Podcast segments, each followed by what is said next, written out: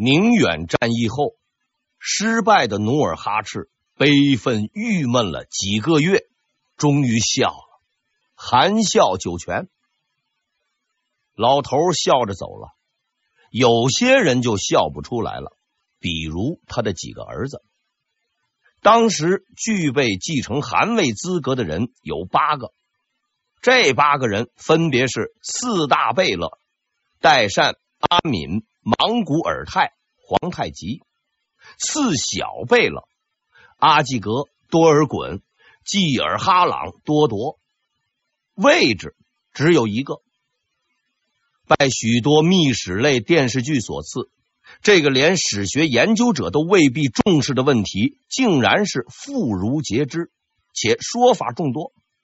什么努尔哈赤讨厌皇太极，喜欢多尔衮；皇太极使坏，干掉了多尔衮他妈，抢了多尔衮的汗位，等等等等。以上讲法，在菜市场等地遇到熟人时，随便说说是可以的。正式场合就别扯了。事实上，打努尔哈赤含笑那天起，汗位就已经注定，他只属于一个人——皇太极。因为除了这位仁兄以外，别人都有问题。努尔哈赤确实很喜欢多尔衮，可是问题在于，多尔衮同志当时还是个小屁孩。女真人那是比较实在的，谁更能打、更能抢，谁就是老大。要搞任人唯亲，广大后金人民那是不答应的。四小贝勒里的其他三个人，那就更别提了。年龄小不说，老头子还不待见。以上四人可以全部淘汰，而四大贝勒里，阿敏是努尔哈赤的侄子。没资格排除。莽古尔泰比较蠢，性情暴躁，排除。能排上号的只有代善和皇太极，但是代善也有问题，生活作风这个问题还相当麻烦，因为据说和他传绯闻的是努尔哈赤的后妃。这个代善是个聪明人。自己有这个前科，汗位是不敢指望了。他相当宽容的表示说：“我自己就不争这个位置了，让皇太极去干吧。”于是乎，在众人的一致推举下，天启六年九月初一，皇太极登基。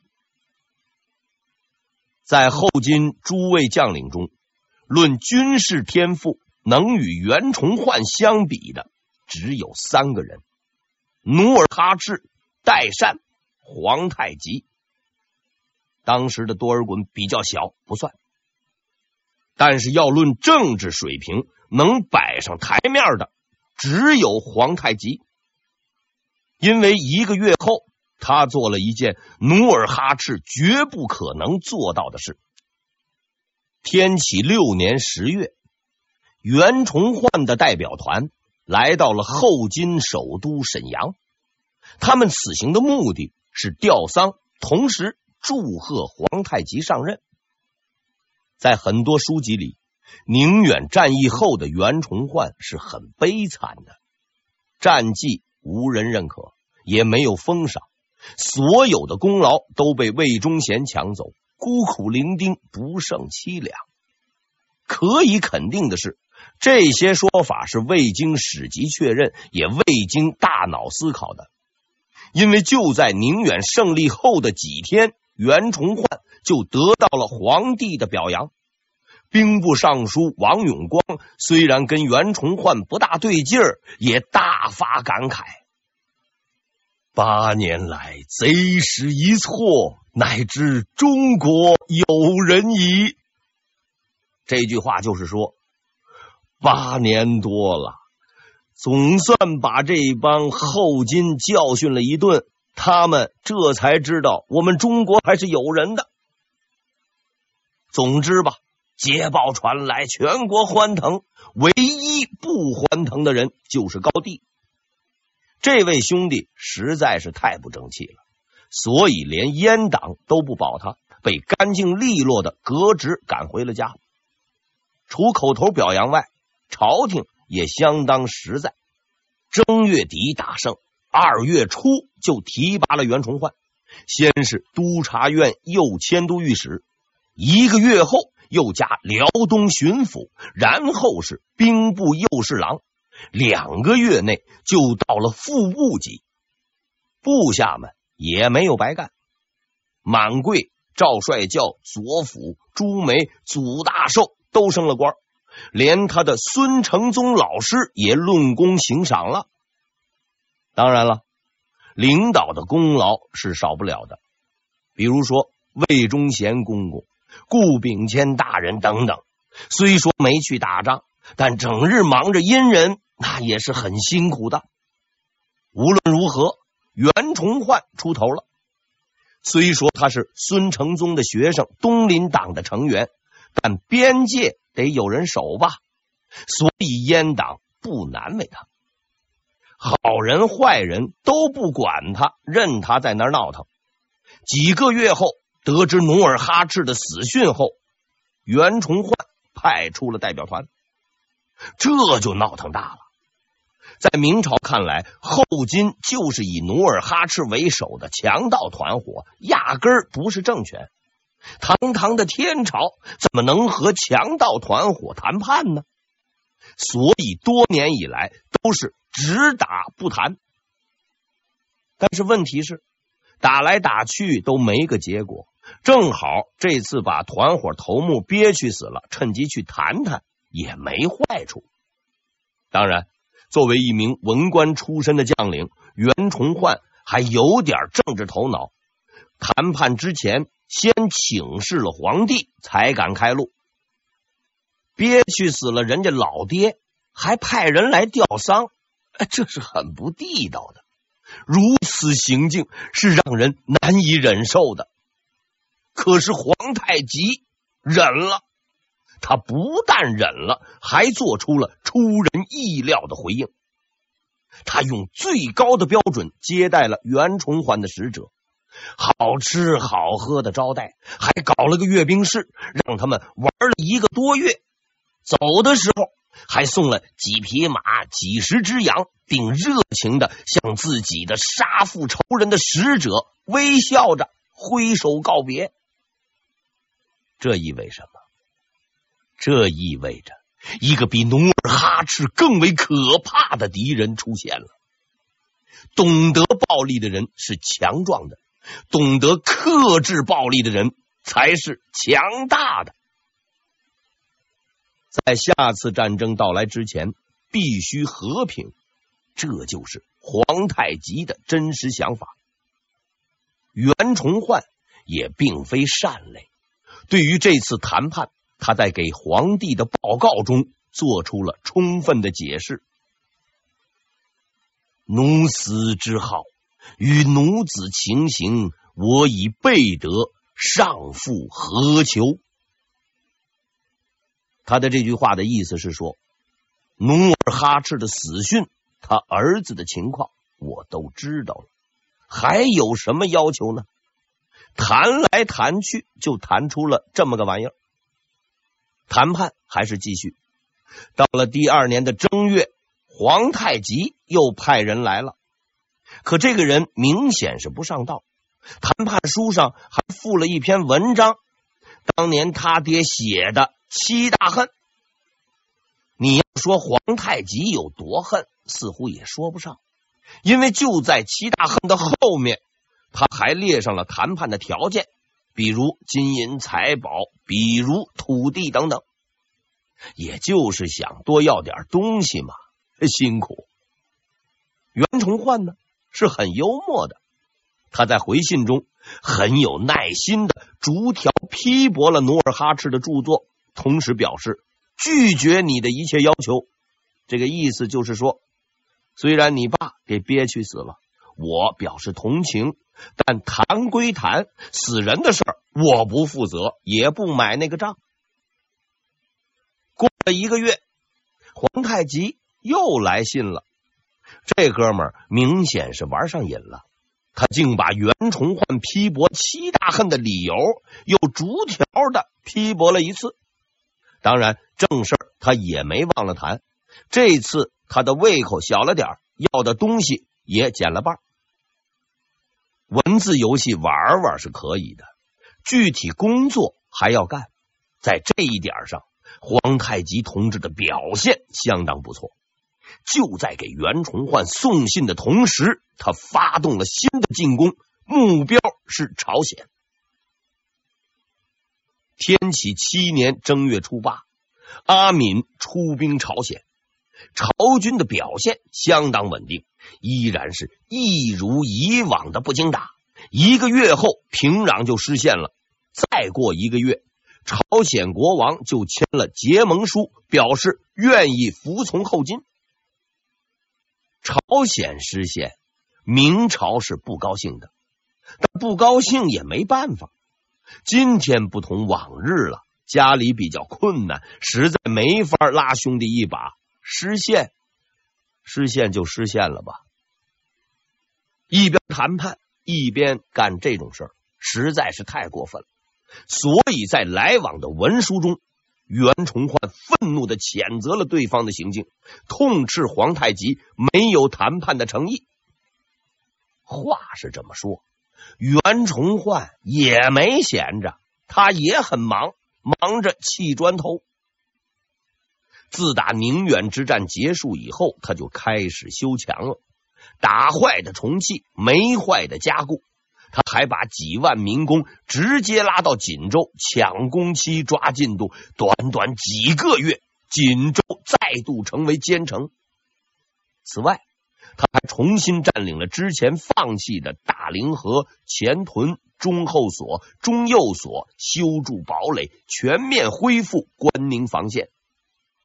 光修墙是不够的，为了把皇太极彻底恶心死，袁崇焕大量召集农民，只要是谁愿意来，哎，就给他分地，一文钱都不要，白送。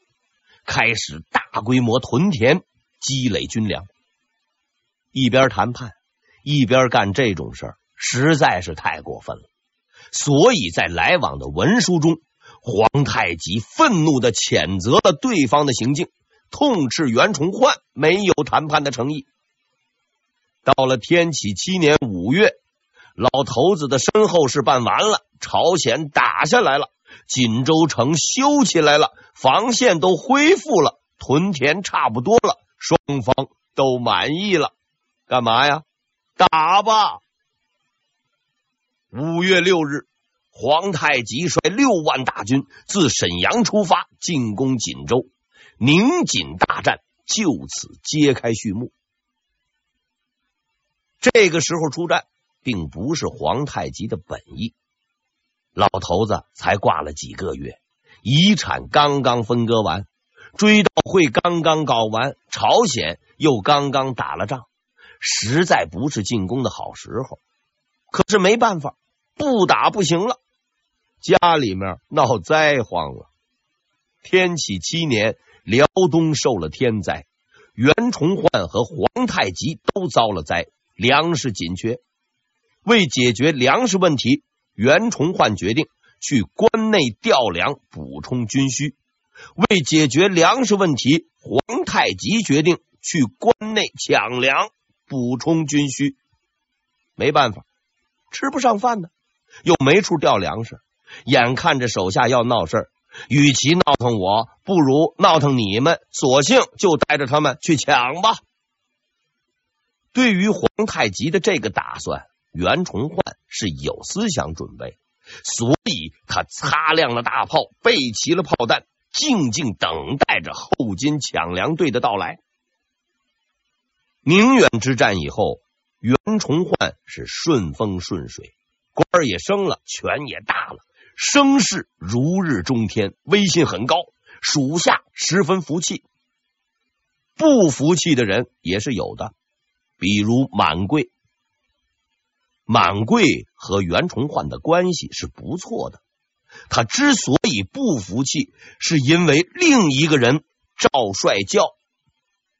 在宁远之战的时候，赵帅教驻守前屯，打的最激烈的时候，满贵感觉快要撑不住了，就派人给赵帅教传令，让他赶紧派人来增援。可是赵帅教呢，不去，因为你吃不消，我也吃不消，一共就这么多人，你的兵比我还多呢，谁增援谁呀？所以不去。当时情况危急，满贵倒也没有计较。打完仗了，想起这个茬了，回头要跟赵帅教算账。于是袁崇焕出场了。现在袁崇焕是辽东巡抚，遇到这种事情，自然是要和稀泥的。可是他没有想到，这把稀泥非但没有和成，还把自己给和进去了。因为满贵根本不买账。非但不肯了事，还把袁崇焕拉下了水，说他拉偏架。原因在于宁远之战前，满贵是宁远总兵，袁崇焕是宁前道。满贵的级别比袁崇焕高，但根据以文治武惯例，袁崇焕的地位要略高于满贵。战后，满贵升到了右都督。袁崇焕升到兵部侍郎兼辽东巡抚，按级别，袁崇焕依然不如满贵；论地位，袁崇焕依然比满贵高，这就相当麻烦了。要知道，满贵光打仗就打了二三十年，他砍人头攒钱，一个五十两的时候，袁举人还在那儿考进士呢。而且满贵的级别一直比袁崇焕高，现在又是一品武官啊！你个三品文官，我服从管理就不错了，瞎搅和什么你？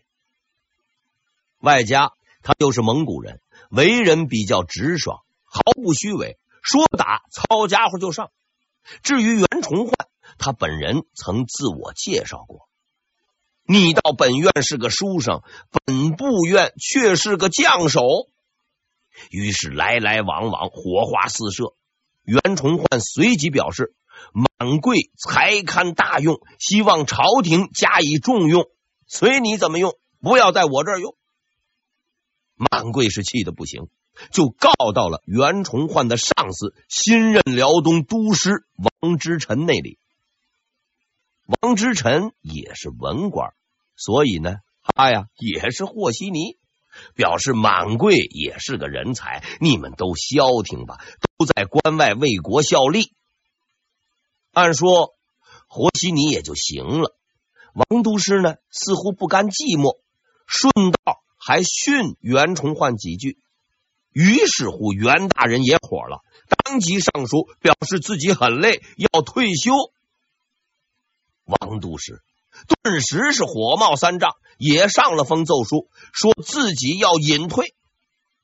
问题闹大了，朝廷亲自出马，使出了杀手锏，还是和稀泥。但朝廷毕竟是朝廷，这把稀泥的质量十分之高。先是下了封文书，给两人上了一堂历史课，说此前京府不和。啊，这是指熊廷弼和王化贞丢掉了很多的地方，你们呐要吸取教训，不要再闹了。然后表示，你们两个都是人才，都不要走，但为防你们两个在一起会互相死磕，特划定范围：王之臣管关内，袁崇焕管关外。有功一起赏，有黑锅也一块背，舒坦了吧？命令下来以后，袁崇焕和王之臣都相当识趣，当即做出反应，表示愿意留任，并且同意满贵留任，继续共同工作。不久之后，袁崇焕任命满贵镇守山海关，风波就此平息，至少。袁崇焕他自己这么认为。然而这件小事最终也影响了袁崇焕的命运。但不管有什么后遗症吧，至少在当时形势是很好的，一片大好。满贵守山海关，袁崇焕守宁远锦州，所有的堡垒都已修复完毕，所有的城墙都已加固，弹药充足，粮草齐备，剩下的只有一件事：张开怀抱，等你来。五月十一日，皇太极一头就扎进了袁崇焕的怀抱。他的六万大军分为了三路，中路由他亲自指挥，左路指挥莽古尔泰，右路指挥代善阿敏，约定于同日在锦州城下会师，完成合围。这个消息传到宁远城的时候，袁崇焕慌张了。他虽然做好了准备，预料到了进攻，却没有料到会来的这么快。锦州城的守将是赵帅教，袁崇焕尚且没有准备，赵帅教就不用说了。看见城下黑压压的一片，实在有点心虚。思考片刻以后，赵帅教镇定了下来，派两个人爬出城墙，不能开门。爬出去以后，找皇太极谈判。这两个人的到来，把皇太极彻底给搞迷糊了。老子兵都到城下了，你要么就打，要么投降，谈什么判呢？但愿意谈判也不是坏事。他随即写了封回信，希望赵帅教早日出城投降，奔向光明。使者呢，拿着书信。回去了，皇太极就此开始了等待。下午没信，晚上没信，到了第二天还是没信。于是他向城头瞭望，看到明军在抢修防御工事。要说这场战役，赵帅教是比较无辜的，他压根儿就不是锦州守将，只不过是恰好待在那儿。等待着守将到任，然后自己走人。没想到皇太极来的太突然，他还没来得及走，就被围在了锦州城里了。四下一打量，官最大的哎，也就是自己了，无可奈何。锦州守将赵帅教就此出场。当时辽东兵力总共有十多万，山海关有五万人。宁远有四万人，锦州只有一两万，兵力不足且不说，连出门求援的人都还没有到宁远，怎么能开打呢？所以赵帅教决定派人出城谈判，跟皇太极玩太极。皇太极其实名不副实，对太极一窍不通，白等了一天。到了五月十三日。想明白了，攻城。